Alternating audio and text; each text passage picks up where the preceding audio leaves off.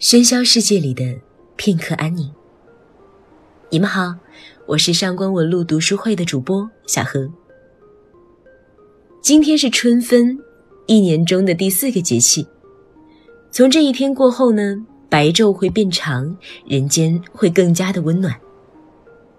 春天给人的印象似乎一直都是柔弱、娇滴滴的，连小学生都会在作文里写。春姑娘又害羞地来到了人间。其实学生们也不知道春天为什么是姑娘，又为什么会害羞。但是好像一些名家散文都是这么写的，照猫画虎大概也不会错的吧。不过春暖花开、草长莺飞的季节，想来确实容易和娇嫩的形象联系到一起。任何语言的文学都不缺乏赞颂春天的文字，比如日本诗歌《立春歌》，英文诗歌《Spring Song》等等。而中国人对春天更是有种特殊的情怀。在电影《流浪地球》里，即使地球已经没有了四季与昼夜，孩子们依旧大声朗读着我们最熟悉的散文，盼望着，盼望着，东风来了。春天的脚步近了，但是比起那些描写春日可爱美好的散文，《春之怀古》则写出了春天被人们忽略的一面。它是台湾当代作家张晓峰的一篇散文，最适合在春天的时候拿来反复阅读。张晓峰笔下的春天虽然也那样温柔，那样敏感，但在字里行间又透露出一股冲劲儿。我第一次见到有人这样形容春天：春天有如旌旗鲜明的王师，因长期虔诚的期盼祝祷而美丽起来。那么，就让我们来《春之怀古》里来看一看这充满力量的春天吧。《春之怀古》，张晓峰。春天必然曾经是这样的：从绿意内敛的山头，一把雪再也撑不住了，扑哧一声，将冷脸笑成花面。一首丝丝然的歌儿，便从云端唱到山路，从山路唱到低低的荒村，唱入篱落，唱入一只小鸭的黄浦，唱入软融融的春泥。软如一床新翻的棉被的春泥，那样娇，那样敏感，却又那样混沌无涯。一声雷可以无端的惹哭满天的云，一声杜鹃啼可以逗极了一城杜鹃花。一阵风起，每一棵柳都吟出一则则白茫茫、虚飘飘，说也说不清，听也听不清的飞絮。每一丝飞絮都是一株柳的分号。反正春天就是这样不讲道理，不讲逻辑，而仍可以让人心平气和。春天必然曾经是这样的：满塘叶暗花残的枯梗，抵死苦守一截老根；北地里千宅万户的屋梁，受尽风欺雪扰。游自温柔地包着一团小小的空虚的燕巢，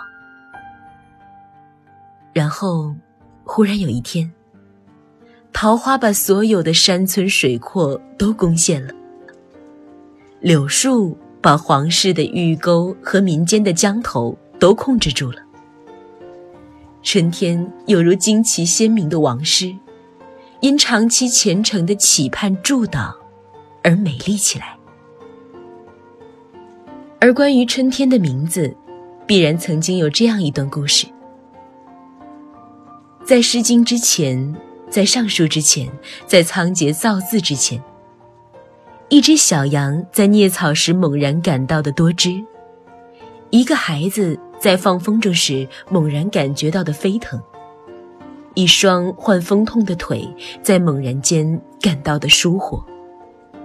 千千万万双在溪畔、在塘畔、在江畔浣纱的素手所猛然感到的水的血脉。当他们惊讶地奔走互告的时候，他们决定将嘴撅成吹口哨的形状，用一种愉快的耳语的声量来为这季节命名——春。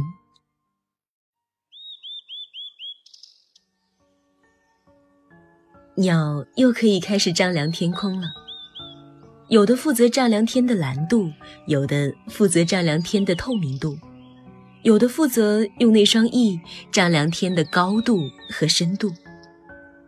而所有的鸟全不是好的数学家，它们吱吱喳喳地算了又算，合了又合，终于还是不敢宣布统计数字。至于所有的花儿，已交给蝴蝶去点数，所有的蕊交给蜜蜂去鞭策，所有的树交给风去纵宠，而风交给眼前的老风铃去一一记忆，一一垂询。春天必然曾经是这样，或者在什么地方，它仍然是这样的吧。穿越烟囱与烟囱的黑森林，我想走访那植株在烟远年代中的春天。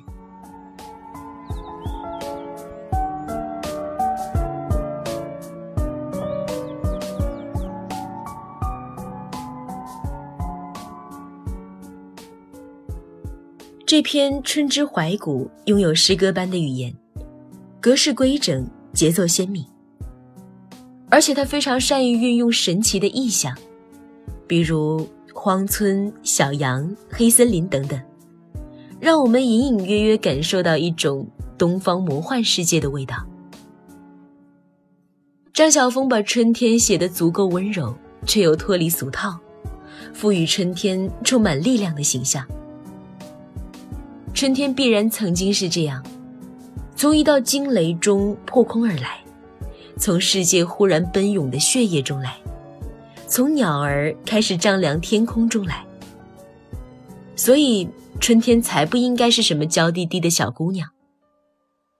春能驱散寒冬，一路势如破竹，之后还要把为了躲避严寒的动物一一唤醒。春天攻下的地方，蛇虫鼠蚁、飞禽走兽才敢回来定居。拥有把世界收拾干净的能量，却又只让你感受到和煦的暖阳和清爽的微风。